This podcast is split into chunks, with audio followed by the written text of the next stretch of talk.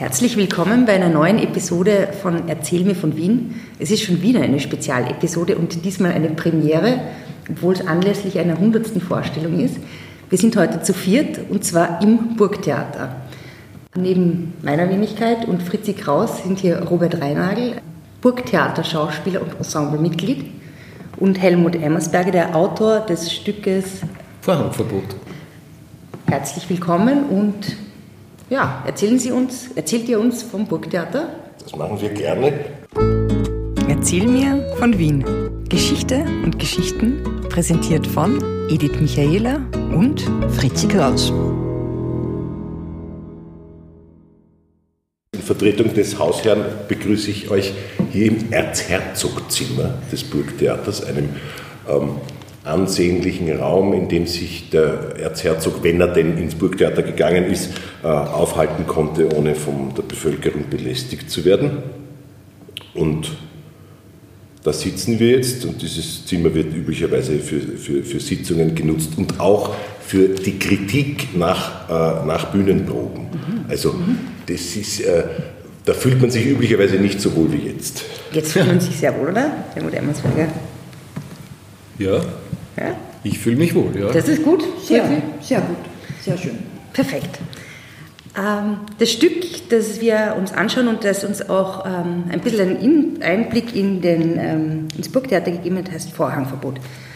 Ist das deshalb, weil ähm, der Vorhang seit 240 Jahren im Burgtheater nicht fällt oder was heißt Vorhangverbot überhaupt? Mittlerweile fällt er. Der Vorhang fällt, ja. Der Vorhang ist aber sehr lange Zeit nicht gefallen und zwar äh, auf Grund auch, da sind wir wieder, also nicht beim Erzherzog, sondern beim Kaiser, weil es als ähm, unstatthaft galt, in Anwesenheit des Kaisers jemanden anderen zu applaudieren. Mhm. Deswegen ist nach der Vorstellung der Vorhang zugegangen und das blieb dann ähm, erstaunlicherweise auch 55 Jahre nachdem äh, der letzte Kaiser äh, hier abgetreten ist. Also es ist erst im im äh, Jahre 1983 offiziell aufgehoben. Wirklich? Und ja. was war davor? Also das hat geheißen? Davor war es frustrierend. Du hast gejubelt und kein Mensch ist erschienen. Wirklich? Genau, Vorstellung war aus. Vorstellung war aus, du hast applaudiert und, aus. und es war aus. Es gab, es gab äh, Ausnahmen, also Debütantinnen und Debütanten, also Leute, die zum ersten Mal auf dieser Bühne standen, die durften sich einmal verbeugen. Aha. Und Gäste, aber auch nur einmal. Und dann haben in den 70er Jahren ist es irgendwie dann plötzlich doch wem aufgefallen, dass der Kaiser gar nicht mehr kommt. und, und die damals, äh, die, die, die junge Riege wollte sich unbedingt verbeugen und es ist eine Riesenstreiterei entstanden und hat letztlich dazu geführt, dass der damalige Bundesminister Zilk dieses Vorhangverbot aufgehoben hat. Also das war dann wirklich das, auch ein äh, ministerielles Dekret, oder was? Ja, ja, da gab es auch Minister, die ins Theater gegangen sind. Also das ist ja... Ach so. das ist schon länger her. Das kann man jetzt nicht vorgreifen, wir wissen es noch nicht. Okay. Aber irgendwie war es doch ein Bruch mit der Tradition dann, wie, wie das Vorhangverbot gefallen ist, muss ich sagen. Inwiefern? Äh, naja, ich, als, ich sage das als Zuschauer, als Burgtheatergeherin, Damals, ich war seit meiner Jugend gewohnt, halt, dass du aus dem Burgtheater gegangen bist, hast applaudiert und das war nichts. Und auf einmal ist das was, ist, ist ein bisschen ins Gewöhnliche, her, gewöhnliche, her, gewöhnlichere herabgesunken. Also ich habe es als sehr gespenstisch empfunden. Ich habe es als Kind noch erlebt und wir haben uns natürlich viel über das unterhalten, wie das gewirkt hat und auf mich hat es gewirkt wie eine Weltmeisterschaft ohne Siegerehrung. Ja, eh, Nein. war eh, war eh frust, sag ich, es war frustrierend. Aber, aber schön, frustrierend, schön, aber schön. schön frustrierend. naja, das ist mit Alleinstellungsmerkmalen. Also ich, ich, ich, bin nach wie vor nicht, nicht überzeugt davon, ob das, ob das schlau war, das aufzuheben, weil es eben eine Besonderheit ja, ist. Und auf der anderen Seite ist natürlich auch eine, die, die, die Beschneidung der schauspielerischen Eitelkeit ist gar nicht so schlecht. Nicht? So. Weil dann ist Vorhang zu. Und man kann, also man kann sich nicht mehr baden. Andererseits, ja, das, das Publikum applaudiert ja gern. Und also, ja. da gibt es noch äh, einen wichtigen Aspekt meiner Meinung nach, es konnte nicht gewertet werden. Aha. Es konnte nicht festgestellt werden, wer war heute der Star oder die Königin des Abends. Mhm, mhm. Und das ist für ein fixes Ensemble nichts Schlechtes. Mhm, mhm. Wie sieht man das als Schauspieler? Naja, als als, als, als lang als, lang gedienter Außenverbeuger, also das heißt äh, Inhaber einer Nebenrolle, äh, ist es natürlich, klar, je, je, je, je mehr es in, zur Mitten geht, desto, desto mehr Applaus kriegen die, das ist ja auch verdient. Ähm, und dann gibt es natürlich so Ausreißer, manchmal gibt es wirklich äh, Stars des Abends, wo man unverhoffterweise kriegen, Mhm. die, kriegen die ganz viel Applaus und die Hauptdarstellerin unter Umständen gar nicht. Äh, und das ist dann, mh, ja, man, man, man, man fühlt dann mit. Ja. Also insofern, diese Wertung findet schon manchmal statt. Manchmal freut man sich natürlich auch, wenn man schadenfroh ist. Man sagt, ha, siehst du das? Jetzt hast du keinen Applaus, hast du so geschmiert. Aber Ja. Ja, und es gibt dann natürlich noch einen Aspekt, den du ja in der Show immer wieder erwähnst. Wenn man jetzt zu Tode kommt, im zweiten Akt, Dann muss man so lange bleiben. oder nicht? Muss man bleiben, oder? es gibt die Regel, die glaube ich aber nirgendwo aufgeschrieben ist, dass wenn die Rolle vor der Pause zu Ende ist, dann darf man heimgehen. Ah, da muss man nicht warten. Man kann natürlich, aber wenn man nach der Pause noch dran ist, dann wartet man bis zum, bis zum, bis zum Schluss, bis zum sogenannten Bedanken. Ach so. Ja, es heißt bedanken bei uns. Bedanken? Wir wissen nicht genau, wer sich bei wem bedankt, ob also sich das Publikum bei uns bedankt, dass wir nicht gegen die Möbel rennen, oder, oder wir uns beim Publikum bedanken, dass die gekommen sind und nur spärlich telefoniert haben dabei. Äh, Aber es ist so ein, also das hat einen, einen, einen für mich einen, einen symbiotischen äh, Gedanken, dieses Bedanken. Aber ja, natürlich, man muss warten. Ähm, das Ensemble, also das Ensemble ist ja ähm, auch was Besonderes. Ähm, wie das Burgtheater ist ja das größte Theater im deutschsprachigen Raum, denke ich, oder? Ja. Und ähm, das österreichische Nationaltheater. Ähm, und es gibt eben auch irgendwie dieser Ensemblegeschichte ein paar Besonderheiten, dass es zum Beispiel einen Doyen oder eine Doyenne gibt. Ja. Was ist Gibt's das? Gibt es das? Ja, die Doyenne ist Elisabeth Ort. Ah, jetzt sicher. Ja. Wir haben nur an die Thüringer. Nein, da- danach, Ja. danach wurde es die Elisabeth Ort. Äh, Doyen und Doyenne sind nicht zwangsläufig die ältesten Ensemblemitglieder, aber sind lang gediente, ähm, er, erfahrene und, wie soll man sagen, äh, äh, verehrte, verehrte Kollegen. honorig würdige, Danke, der Mann des Wortes. Ja. Ich spreche ja üblicherweise nur, was er schreibt. Das ist mir jetzt ein bisschen schwer. Ähm, das hat alles an Wichtigkeit und an Wahrnehmung abgenommen in den letzten Jahrzehnten. Die, die, die, die, gesellschaftliche Wichtigkeit des Theaters und die Verbindung von, von, von, von Theater und offizieller Politik, das ist stark zurückgegangen. Also ist, man kann heute auch praktisch mit gar nichts mehr einen wirklichen Skandal Naja, hervorrufen. ich meine, gerade das Burgtheater ist ja bekannt für seine Skandale. Ich meine, ich kann mich erinnern, eines der ersten Mal, in denen ich wahrgenommen habe, dass meine Eltern ins Theater gegangen sind und extra nach Wien gefahren sind zu einem Theaterstück. Das war 1988 mit äh, Thomas Bernhard, Heldenplatz. Also das ist schon, habe ich mitbekommen, dass meine Eltern darüber diskutieren. Sowas Sie waren in der ja. Premiere. Das weiß ich jetzt nicht mehr genau. Hast du es auch gesehen? Ich habe es auch gesehen, ich habe nicht bei der Premiere. Ich wollte eigentlich nur was anderes von der Wahrnehmung sagen. Ist es von innen heraus auch die Bedeutung gesunken? Die Wahrnehmung, also vom Haus aus. Dass man sich selbst auch weniger elitär sieht. Ach so, ja, ich glaube schon. Ich glaub, oh, naja, naja das, ich, ich glaube schon, weil, weil ich kann natürlich nicht für alle sprechen, aber äh, das, äh, das Label, das ist ein Burgschauspieler, das zieht immer noch ein bisschen. Äh, ähm, Aber ich nütze das praktisch nur beim Bankbeamten Ah, der immer noch glaubt, dass wir auf Lebzeiten unkündbar sind. Aber ansonsten, ja, da- das, das merke ich schon, dass es was anderes ist, ob ich jemandem sage, ich spiele irgendwo Theater oder am Burgtheater. Das, das macht einen Unterschied. Aber äh, nicht mit mir. Aber was macht so diesen besonderen Burgtheater-Flair aus jetzt für, oder das Flair für einen Schauspieler? Also ist es anders eben als an anderen Bühnen oder was ist anders? Naja, das ist schon das Haus, wo jeder gerne spielen möchte. Und das heißt, wir haben bis in die kleinsten Rollen äh, die Möglichkeit, gut zu besetzen. Mhm. Ein Haus mit weniger, mit weniger Ensemble und ein Haus mit weniger, mit weniger Geld auch, ähm, tut sie mit einem großen Stück schwer. Und das merkt man dann das auch. Ja. Und, und das macht die, die Arbeit hier natürlich schon immer zu was Besonderem, weil auch wenn man äh, eine kleine Rolle spielt, man spielt immer mit großartigen Leuten. Und wir haben, äh, also die, ja, das ist, das ist, schon Champions League. Also, Definitiv. Ja.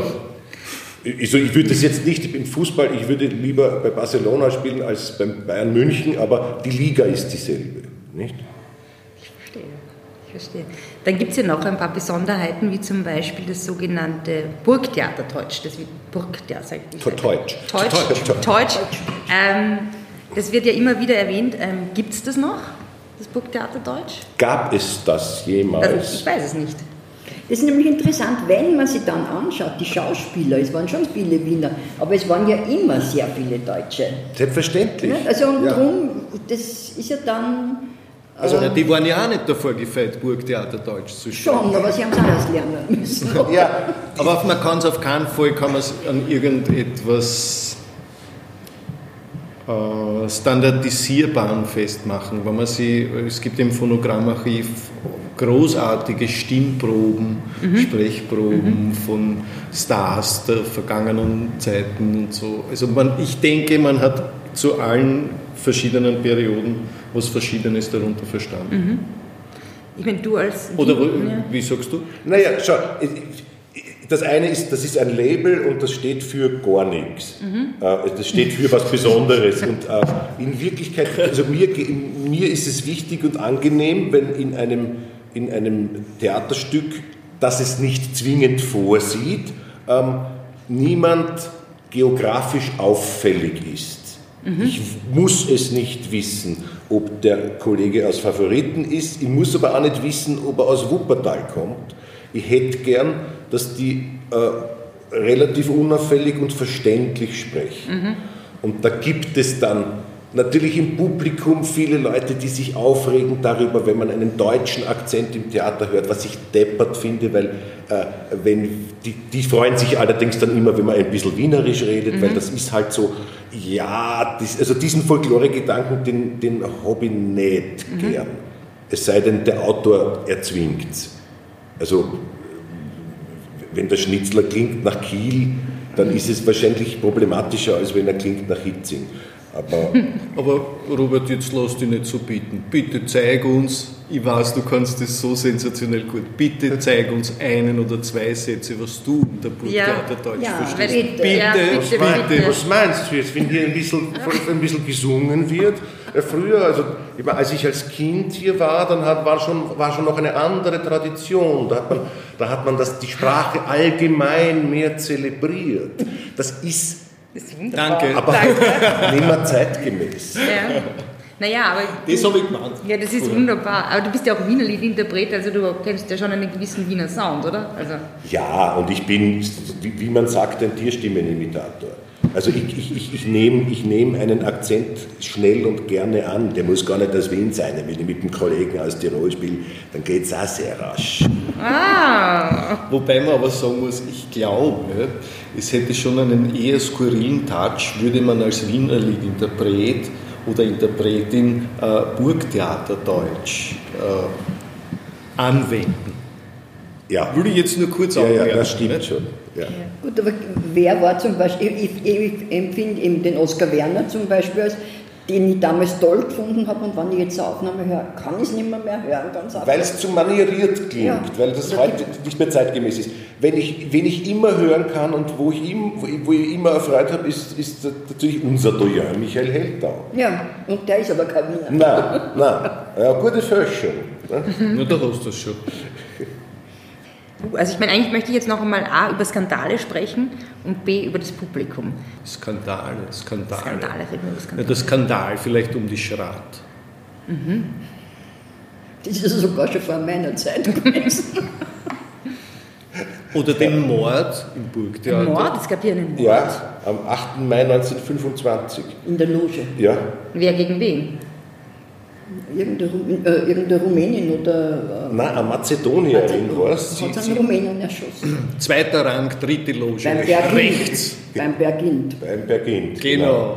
Sie hat, eine, sie hat eine besonders laute Stelle abgewartet, also dürfte das zweite Mal in der Vorstellung gewesen sein, und äh, hat den erschossen und das wurde auch nicht gehört, der Schuss, weil es auf der Bühne so laut war, aber das Blut ist blöderweise ins Parterre gespritzt und Na bitte. äh, so äh, Ja. wurde die Täterin überführt. Wir haben die Vorstellung zu Ende gespielt. Natürlich, Ja. natürlich. Man muss. Also das ist ein Skandal mit man muss. Prioritäten setzen. Ja. Weil wir jetzt erst schon über den Heldenplatz gesprochen haben. Ich wollte jetzt auf das Bezug nehmen, was der Robert vorhin gesagt hat. Dem Burgtheater fällt es schwer, Skandale zu produzieren. Selbst wenn es wollte. Ich bin mir nicht sicher, ob das Burgtheater überhaupt Skandale produzieren will, überhaupt auf Mord und Brand. Aber ich habe eine Vorstellung von Dies Irae gesehen, vorige Woche, mit der Live-Sex-Szene auf der Bühne. Na, gar nichts war, oder? Skandal? Nein, Nein. nein, nein. Na, gar nichts. Das ist, ist nicht mehr so einfach, die Leute zu schockieren. Also auch wenn man, manchmal versucht man es natürlich, ich, ich denke mir immer wieder, ja, jetzt haben wir halt, also es interessiert Nacktheit auf der Bühne niemanden niemanden mehr, also das, es regt niemanden mehr auf, es ist eher fast das Gegenteil, wo man sagt, das ist schon wieder Nackerte.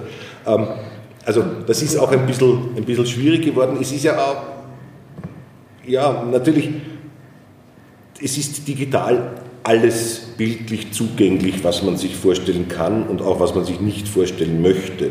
Und insofern ist das Theater da natürlich äh, als, als, als Live-Darstellungskunst äh, nicht so spektakulär. Aber das ist wahrscheinlich auch nicht die primäre Aufgabe vom Theater. Wobei ich aber die leibliche Co-Präsenz nicht unterschätzen würde in Was? dieser Beziehung. Das heißt die leibliche Co-Präsenz. Wir Das atmen heißt, die gleiche Publikum, Ja. sind im gleichen Publikum Raum. und Akteur sind im gleichen Raum. Ja.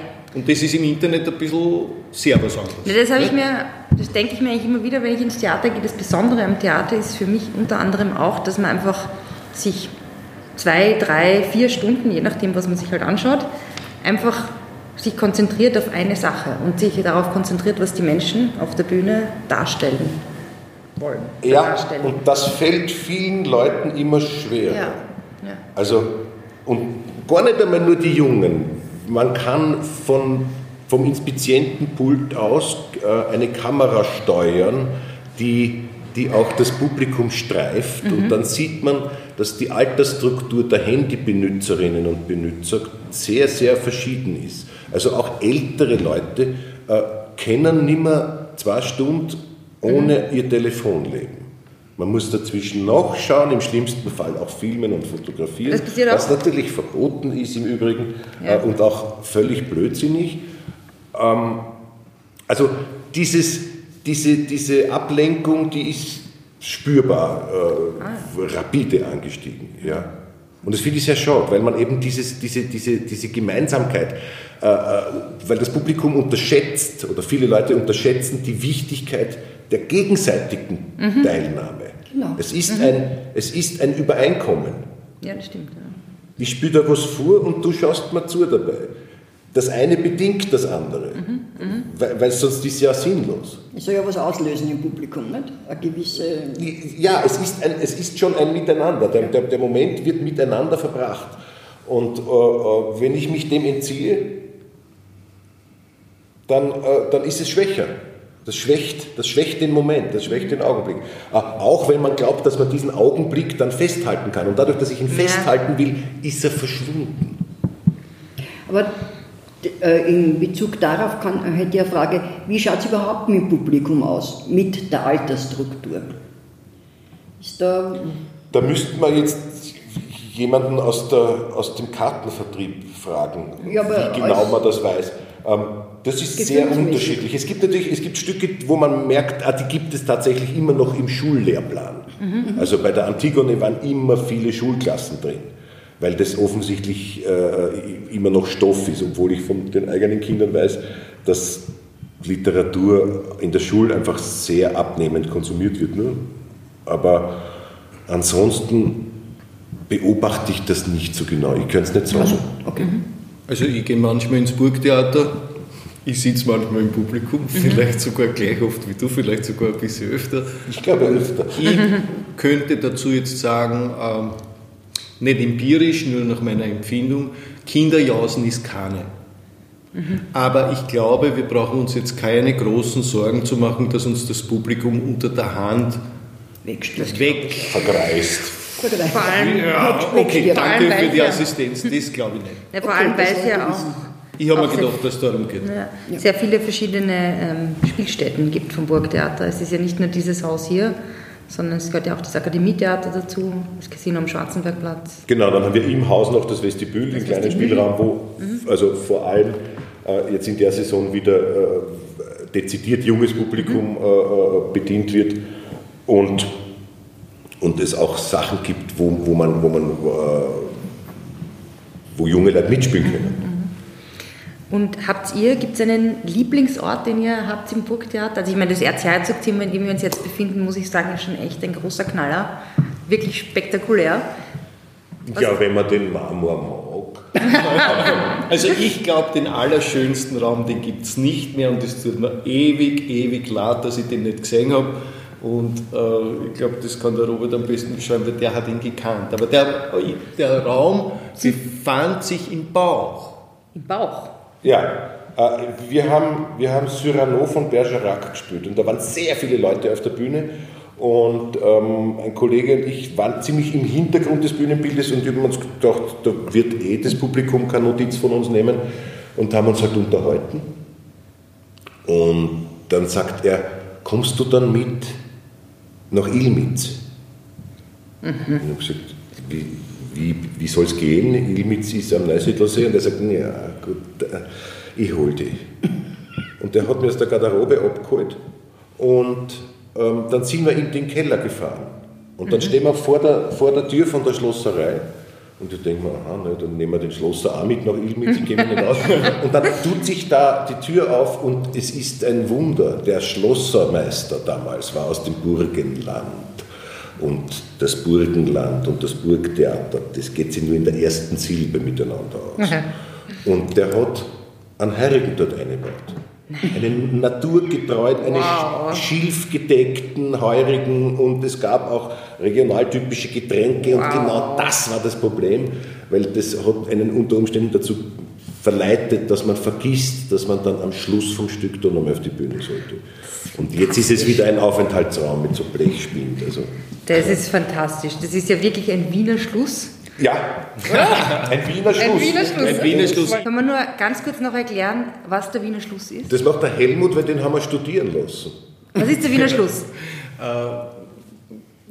der Josef II. wollte die Leute zwar erziehen und das Theater natürlich auch zu einer moralischen Anstalt äh, wandeln, aber er wollte auf keinen, keinen Fall die Leute verstören oder verschrecken.